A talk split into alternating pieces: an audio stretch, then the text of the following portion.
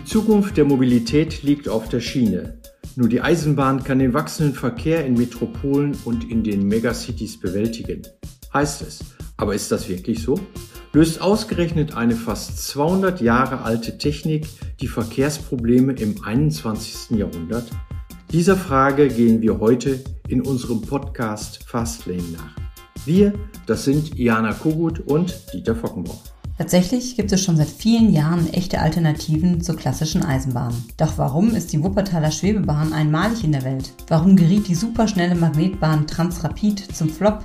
Warum fahren Monorails allenfalls in Disneyland herum oder verbinden nur Terminals auf großen Flughäfen? Das diskutieren wir mit Stefan Bögel. Der Unternehmer glaubt nicht nur daran, dass Magnetschwebebahnen ein Verkehrssystem der Zukunft sein können, er baut sie auch zur Beförderung von Menschen, aber auch zum Transport von Gütern. Fastlane, der Mobilitätspodcast von Tagesspiegel Background. Gespräche mit Pionieren, Visionären und Entscheiderinnen über das mobile Leben von morgen. Liebe Fastlane-HörerInnen, ob 9-Euro-Ticket, Digitalisierung oder Klimaschutz. Es gibt dieses Jahr auf dem Future Mobility Summit des Tagesspiegels viel zu diskutieren. Mit mehr als 1500 TeilnehmerInnen aus Politik, Wissenschaft, Wirtschaft und Zivilgesellschaft zählt der Future Mobility Summit seit zwölf Jahren zu den Pflichtterminen der Mobilitätsbranche. Dieses Jahr findet der Kongress am 7. und 8. September an der Technischen Universität Berlin statt. Unter allen HörerInnen des Fastlane Podcasts verlosen wir insgesamt 30 Freikarten im jeweiligen Wert von rund 560 Euro für den Future Mobility Summit. Schickt uns einfach eine Mail mit Betreff Gewinnspiel an Future Mobility Summit at tagesspiegel.de. Gebt in eurer Mail dabei bitte an, ob das Ticket für die Präsenzveranstaltung oder für die Online-Version des Summits sein soll. Mehr Informationen rund um die Veranstaltung erhältst du auf www.futuremobilitysummit.de oder in den Show Notes wir freuen uns auf dich.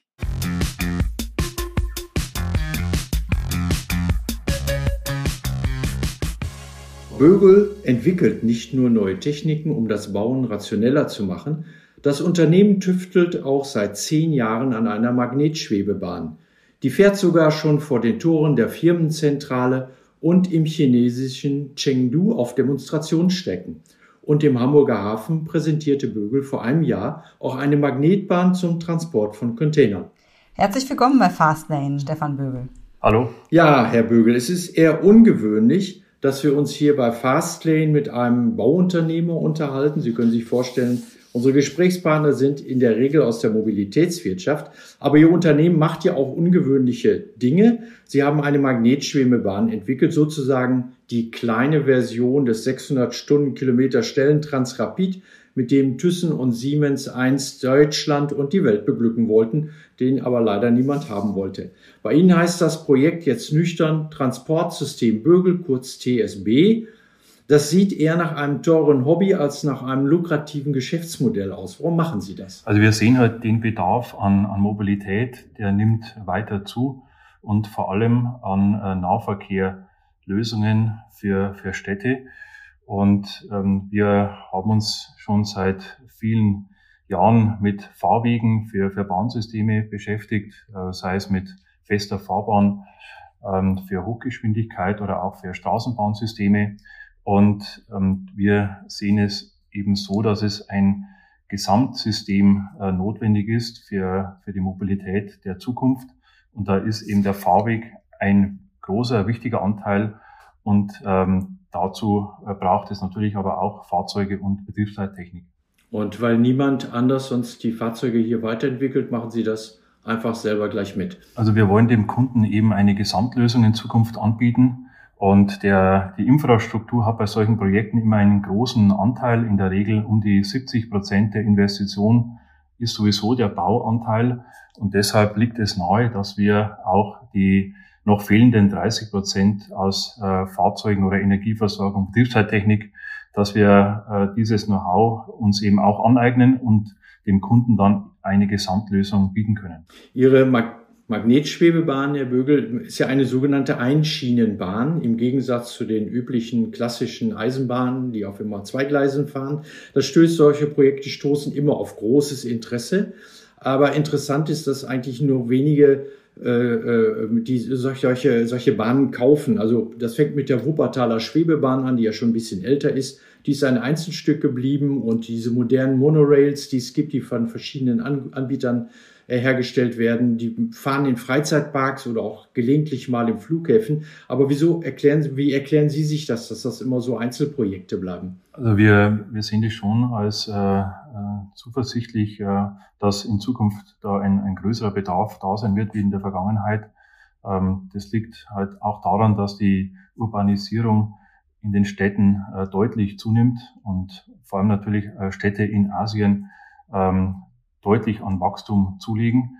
Und ähm, dort äh, ist eben eine gute Möglichkeit, ist ähm, öffentlichen Nahverkehr ähm, dort zu integrieren. Ähm, und dafür können wir eine Lösung mit der Magnetschwebebahn liefern. Jetzt haben Sie gesagt, das ist vor allen Dingen eine zusätzliche Alternative im öffentlichen Nahverkehr. Ähm, auf der anderen Seite gibt es ja in den meisten Städten und äh, Metropolen schon U-Bahnen und äh, Regio- und Expresszüge, Straßenbahnen oder auch gut ausgebaute Buslinien. Wo passt denn da noch die Magnetschwebebahn dazwischen? Also U-Bahnen, U-Bahnen sind halt ähm, im Verhältnis sehr teuer. Also die, der Kilometer U-Bahn kostet ähm, weit über 100 oder Hunderte von Millionen pro, pro Kilometer und ist eine sehr äh, teure Lösung. Und äh, speziell, wenn man außerhalb des äh, Stadtkerns kommt, dann wird eben eine Verlängerung der U-Bahn ähm, sehr kostspielig. Und wir sehen äh, schon, dass es da Möglichkeiten gibt, wenn die Städte weiter wachsen, dass man dann auf ein anderes System äh, wechselt, das auch die, ähm, die Bereiche um die Stadtzentren mit, mit anbindet und vielleicht dann auch äh, mehr tangentiale Verbindungen wie radiale Verbindungen ähm, herstellt. Jetzt lautet aber auch ein Argument dagegen, dass es dafür auch wieder eine neue Fahrbahn braucht.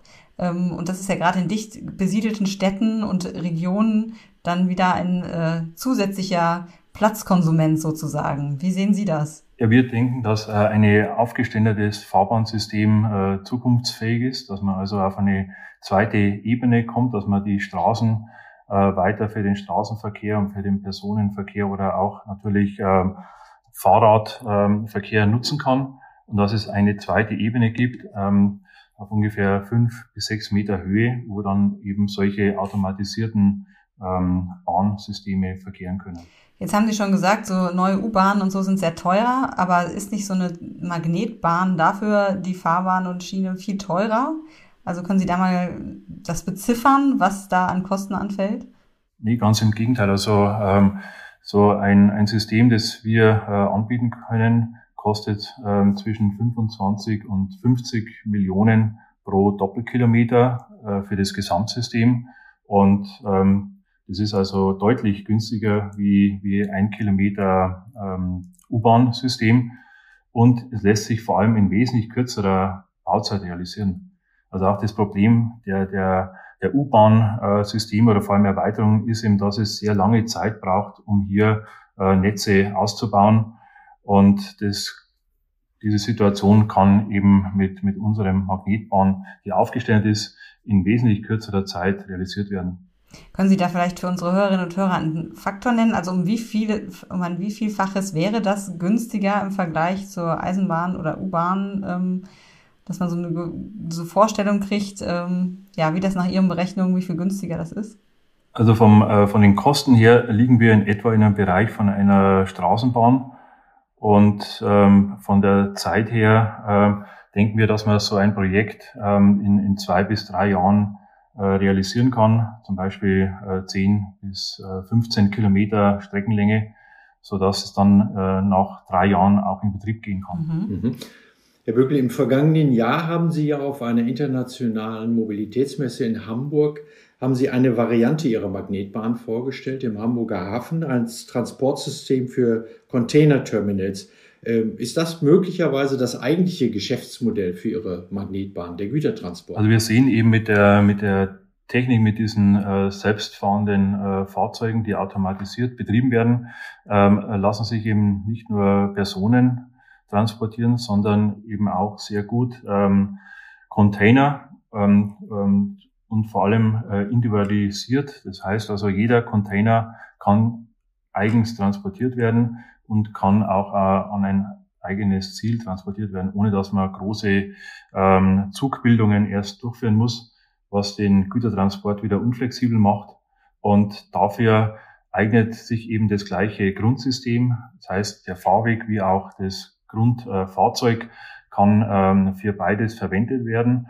Und die, die Steuerungstechnik, die dahinter steckt, die ist eben auch für beide Fälle ähm, äh, einsetzbar. Und somit ist es eine, sagen wir mal, eine gute Synergie, dass man sowohl als auch oder oder auch ähm, beides äh, auf einer Strecke tun könnte. Mhm. Können Sie mal, weil ich glaube, viele Hörer haben das nicht gesehen und können sich auch nicht so richtig vorstellen, wie so ein, so ein Container-Transportsystem äh, nach Ihrem Modell funktioniert. Können Sie das vielleicht mal mit ein, zwei Sätzen beschreiben, wie man sich das vorstellen muss? Also es gibt einen äh, Fahrweg äh, aus Betonträgern und dann gibt's äh, einzelne Fahrzeuge mit zwölf Meter Länge und diese Fahrzeuge werden dann mit einem einzelnen Container 40 Fuß, der auch 12 Meter Länge hat, äh, beladen. Und dieses Fahrzeug kann dann automatisiert ähm, zu einem anderen äh, Ort äh, fahren mit einer Geschwindigkeit bis zu 150 Stundenkilometer. Dann dazu gibt es eben Weichen, die auch automatisch betrieben werden, sodass jede, jeder Container kann eine, also fährt einzeln äh, von A nach B. Aber auch da stellt sich natürlich die Frage, was kann Ihr System dann besser als beispielsweise ein einfaches Eisenbahnsystem, das ja auch so automatisiert funktionieren könnte?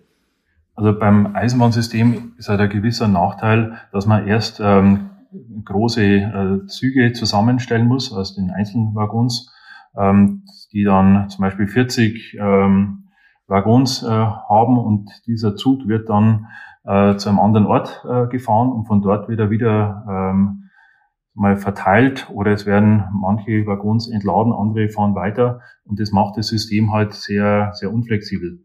Und ähm, mit unserem System kann eben jeder Container einzeln transportiert werden und genau in der Zeit, in der er auch ähm, ankommt, äh, kann, er, kann er weiter transportiert werden und eben auch äh, an individuelle ähm, äh, Zielpunkte. Ja, weltweit ächzen ja gerade die Häfen unter der Containerflut, ähm, zum Beispiel wegen Corona oder Havarien oder auch dem Krieg jetzt. Ähm, das bringt die Schifffahrtspläne durcheinander und die Container stapeln sich.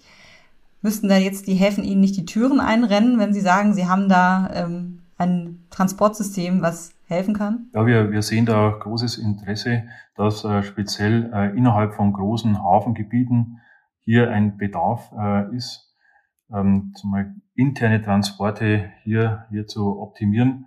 Und vielleicht erst ein nächster Schritt ist dann, ähm, Transporte außerhalb des Hafens zu bringen, ähm, um zum Beispiel hier eine bessere Anbindung ähm, an die Autobahnen zu gewährleisten. An Hafen, Häfen haben halt ähm, häufiger den Nachteil, dass sie meist im, im Zentrum von Städten ähm, sind, dass sie die Städte wachsen um die Häfen und dass die heute häufig äh, ungünstig ähm, verkehrlich angebunden sind und ähm, der Bedarf äh, wächst. Hier eine Verbesserung der ähm, Anbindung an den Straßenverkehr zu realisieren. Aber wie schnell ließ sich das denn realisieren? Es gibt ja auch bestimmte Planungszeiten und äh, wenn die, die Probleme bestehen jetzt, wie schnell könnten Sie dann Häfen quasi das Angebot machen, da so ein System zu installieren? Also in Häfen könnte man das sehr kurzfristig umsetzen, weil die, die Genehmigung ähm, auf dem Hafengelände, ähm, meistens hat man nur einen Grundstückseigentümer, ähm, dann eben sehr zügig durchgeführt werden kann. Ähm, also innerhalb eines Hafengeländes lässt sich so ein System auch in, in kurzer Zeit, sagen wir ein bis zwei Jahren, lässt sich da äh, was umsetzen. Und der nächste Fall dann die Anbindung an die Autobahn, das wäre dann aber wahrscheinlich was komplizierteres, oder? Wäre dann mit Sicherheit etwas komplizierter, ähm, aber da wird man versuchen, halt die, eine Bündelung mit der Autobahn zu realisieren, dass man entlang von vorhandenen Infrastruktur eben so neue Systeme auch äh, aufbaut. Und sehen Sie noch einen dritten oder vierten Anwendungsbereich, also neben Häfen und dann die Anbindung und äh, im öffentlichen Nahverkehr? Gut, also wir, ähm, sehen schon so mal, da, also wir konzentrieren uns jetzt mal auf den, den Nahverkehr, also mit für Geschwindigkeiten eben bis 150, 160 Stundenkilometer. Ähm, natürlich, das System kann auch eingesetzt werden für, für wenn die Geschwindigkeit nur, nur 100 kmh äh, sein müsste. Wenn man also kurze Haltestellenabstände hat, dann, dann, dann reichen vielleicht auch 100 kmh. Also man ist da relativ flexibel mit, mit kleinen äh, Längen zu beginnen, mal so drei Kilometer äh, vielleicht, ähm, und dann das Ganze aber auch zu, äh, auszuweiten auf äh, 50, 60, 80 Kilometer. Sie setzen also gar nicht auf diese superschnelle Transportmöglichkeit, die man mit der Magnetschwebebahn damals immer ins Auge gefasst hatte. Da war immer die Hoffnung, dass man in 0, nix vom Ruhrgebiet äh, nach Frankfurt mehr oder weniger schweben kann.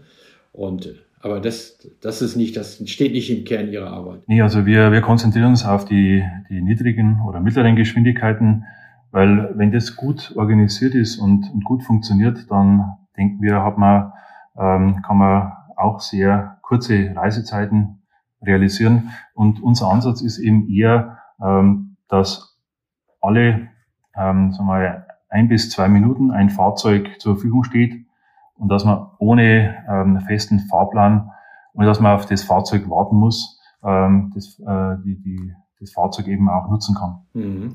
Ja, nichtsdestotrotz wechseln wir jetzt mal ganz kurz auf die schnelle Runde, unsere Fastlane. Kurze Fragen und kurze Antworten. Äh, sind Sie eigentlich schon mal mit dem Transrapid in Shanghai gefahren oder besser gesagt geschwebt? Ja, bin ich gefahren. Mhm. Und wie war das Erlebnis? Ja, war sehr beeindruckend. Also es war um die 400 km/h. Nicht schlecht. Äh, auf welcher Strecke in Deutschland würden Sie denn Ihre Magnetbahn ganz gerne mal als große Demonstrationsstrecke schweben sehen? Also für uns wäre es, wäre es optimal, auf, ähm, am Flughafen München eine, eine Rundstrecke äh, zu realisieren. Am Flughafen oder zum? Also am Flughafen von den äh, einzelnen Terminals zu den Parkhäusern Mhm. Ja, Sie waren früher Entwicklungschef Ihrer Familienfirma, also der Tüftler, der ständig Neues ausprobiert hat. Ähm, was machen Sie eigentlich in Ihrer Freizeit? In meiner Freizeit äh, treibe ich Sport. Ich, ich fahre Rennrad und hauptsächlich bei uns hier in der, in der Gegend. Und äh, das andere Hobby, das ich habe, ich, ich mache Musik, also ich spiele Gitarre. Und das ist ein schöner Ausgleich neben dem Alltagsleben. Ja, damit gehen wir zurück äh, zum eigentlichen Thema und zum Brot- und Buttergeschäft. Ja, Herr Bögel, wir fragen uns, ähm, wie kann es sein, dass ein Bauunternehmer äh, wie, wie Ihr Unternehmen, äh, das den Umgang mit Beton und Stahl natürlich beherrscht, in der Lage ist, auch eine Magnetschwebebahn, also nicht nur den Fahrweg, zu entwickeln und zu bauen. Gibt es da einen besonderen Trick? Gut, wir haben halt immer schon versucht, uns mit neuen Techniken ähm, zu beschäftigen und unser Unternehmen weiterzuentwickeln. Und ähm, wir haben uns auch mit neuen Produktionsverfahren ähm, beschäftigt und auch mit dem Bau von, von Maschinen für die, die ähm, Fertigung. Und somit haben wir halt immer versucht, was kann man eigentlich noch ähm, mehr ähm, ähm, machen und was kann man am Ende halt dem Kunden für Lösungen anbieten. Und eben speziell bei solchen ähm, Verkehrssystemen sehen wir es halt als sehr äh, gut an, wenn man ihm diese Gesamtkonzept am Kunden bieten kann. Weil der braucht am Ende. Ja, aber es ist ja nicht selbst, selbstverständlich, dass Sie neben den Fahrwegen, äh, Sie hatten ja erwähnt, dass Sie auch sonst Eisenbahnstrecken schon bauen, äh, da ist das irgendwie naheliegend, so eine Strecke für die Magnetbahn zu bauen. Aber da ist es ja nicht selbstverständlich, dass ein Bauunternehmen auch in der Lage ist, so ein Fahrzeug herzustellen. Wie macht man das? Gut, wir ähm, wir arbeiten da mit einem Berater zusammen, mit dem Herrn Steinmetz, und der hat uns äh, das Know-how für die Magnetschwebetechnik äh, vermittelt. Der hat auch so mal uns ein Konzept erarbeitet, auf das wir aufgesetzt haben. Und dann haben wir uns halt schrittweise diese Technologie erarbeitet. Und man muss sich das so vorstellen, dass wir halt da Schritt für Schritt vorgehen. Also man hat da begonnen, mal ein, ein Magnet ähm, äh, Einheit aufzubauen. Man hat dann erste Schwebeversuche durchgeführt ähm, mit einer ganz kleinen Einheit und dann hat man das erweitert ähm, auf, äh, auf ungefähr 10 bis 12 Meter und dann hat man halt erste Fahrversuche durchgeführt im, im Stand und dann ähm, geringe Geschwindigkeit und hat halt dann Schritt für Schritt sich da gesteigert. Über welchen mhm. Zeitraum sprechen wir da jetzt, wenn Sie sagen, diese ganzen Schritte haben Sie durchlaufen? Also gut, wir haben 2010 eben mit den ersten Schritten begonnen und äh, haben dann 2017 so mal äh, ein Prototypfahrzeug äh, ähm, fertig äh, realisiert, mit dem wir auch dann automatisiert gefahren sind. Und wir haben dann 2018 einen Lizenzvertrag mit, mit China abgeschlossen, mit einem chinesischen Unternehmen.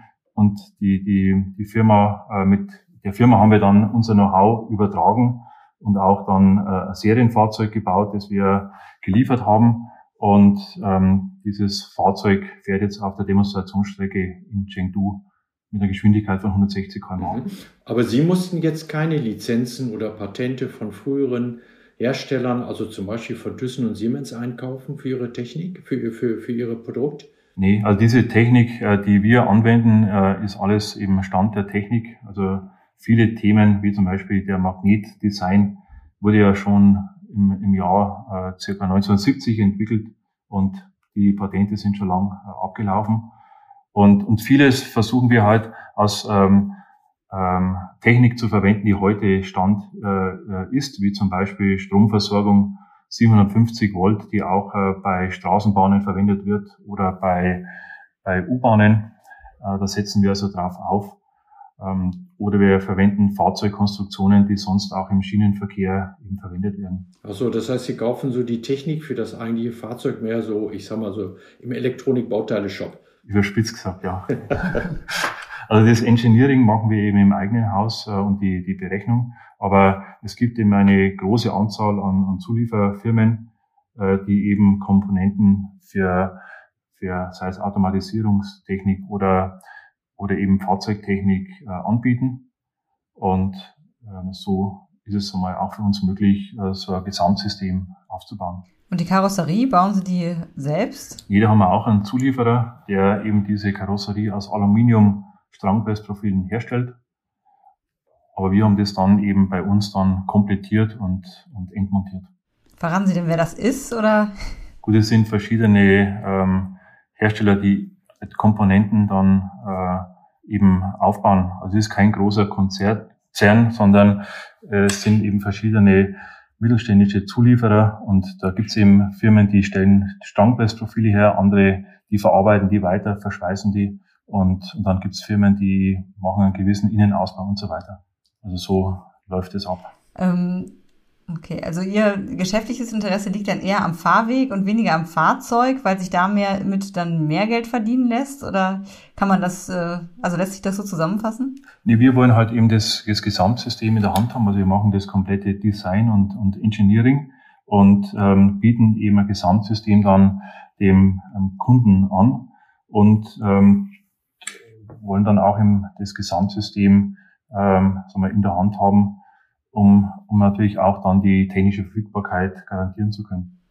Und würden dann auch Wartung und alles äh, mit anbieten. Genau, also wenn das gewünscht ist, dann könnten wir uns auch gut vorstellen, dass wir den Betrieb von so einer System äh, machen. Und da gehört natürlich auch Wartung und Instandhaltung dann auch mit dazu. Gibt es denn schon konkrete Kundenanfragen nach dem System? Also dass äh, jemand auf Sie zukam und sagte, wir hätten es gerne? Ja, speziell eben in, äh, in China gibt es äh, konkrete Projekte, die jetzt äh, gemeinsam mit unserem Lizenzpartner erarbeitet werden. Und äh, da gibt es eben ein ganz konkretes Projekt in der Stadt Chengdu, ähm, die ja über 10 Millionen Einwohner hat. Da wird aktuell ein, ein 11,5 äh, Kilometer langes Projekt äh, projektiert. Aber aus Europa liegt da noch nichts vor. Hat noch niemand bei Ihnen angeklopft? Ja, es gibt verschiedene Studien, die erarbeitet worden sind. Wie schon gesagt, am, am Flughafen München wurde ja eine Studie beauftragt vom Verkehrsministerium ähm, auf dem Flughafenareal und es wurden auch äh, Studien durchgeführt äh, rund um München, äh, verschiedene U-Bahn-Haltepunkte mit, mit TSB zu verbinden. Jetzt arbeiten Sie ja schon viele Jahre an der Technik. Wie viel haben Sie insgesamt bereits investiert? Also wir haben circa 50 Millionen ähm, in dieses System bis jetzt investiert und haben eben glücklicherweise in 2018 den Lizenzvertrag äh, mit China abgeschlossen. Und bis der Ihnen dann auch Einnahmen beschert hat, die zumindest zum Teil diese Investment refinanzieren. Richtig, ja. Also wir, wir konnten über den Lizenzvertrag ja auch äh, Maschinen äh, liefern und, und eben wir haben, wir haben ein Drei-Sektionen-Fahrzeug geliefert und eben auch die Fahrwegträger für 3,5 Kilometer wurden äh, bei uns in Deutschland gefertigt und über die Bahn dann bis nach China transportiert. Ja, China ist auch ein gutes Stichwort für sozusagen unsere Schlusskurve, in die wir jetzt langsam einbiegen. Äh, könnte es sein, Herr Bögel, dass am Ende auch Ihre Bahn nur für China beziehungsweise für so äh, asiatische Megastädte äh, ein interessantes äh, Verkehrssystem ist? Es könnte sein, also was wir schon feststellen, dass in, in China ähm, mehr äh, Aufgeschlossenheit da ist, neuen Systemen gegenüber. Man dort gibt es deutlich weniger ähm, konventionelle Systeme, also es existiert aktuell eben weniger wie in, in Europa und deshalb ist der Bedarf ähm, höher und natürlich auch die, die Anzahl an Menschen. Alleine in China gibt es ja über 100 äh, Millionen Städte. Der Bedarf an, an Transport ähm, innerhalb von Städten ist natürlich um ein Vielfaches größer. Ja, Transrapid war ja auch mal Politikerliebling in Deutschland äh, und hatte Steuerzahler damals viel Geld gekostet. Und Sie haben ja schon gesagt, es ist gar nicht lange her. Äh, in Bayern träumte man da auch mal an, äh, von der Flughafenanbindung in München. Äh, daraus ist nichts geworden. Würden Sie sich denn mehr oder überhaupt finanzielle Hilfe aus Berlin erhoffen? Also wir haben bis, bis jetzt ähm, die, unsere Entwicklung äh, selbst finanziert. Bei der äh, DSB Cargo äh, Demonstrator haben wir ähm, eine äh, Unterstützung, eine Förderung bekommen ähm, vom Verkehrsministerium. Und für uns wäre es eher wichtig, dass man ein Anwendungsprojekt äh, bekommt äh, und weniger sagen die, die weitere Entwicklung unterstützt.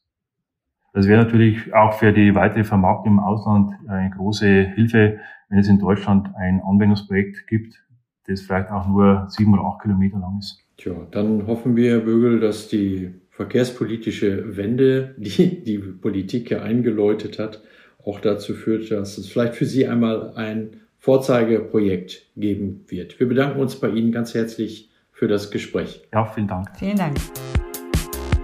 Das war Fastlane, der Mobilitätspodcast von Tagesspiegel Background. Sie wollen mehr wissen über Verkehr und Smart Mobility? Dann testen Sie kostenfrei unser werktägliches Briefing. Pünktlich um 6 Uhr in Ihrem Postfach. Mehr Informationen auf background.tagesspiegel.de.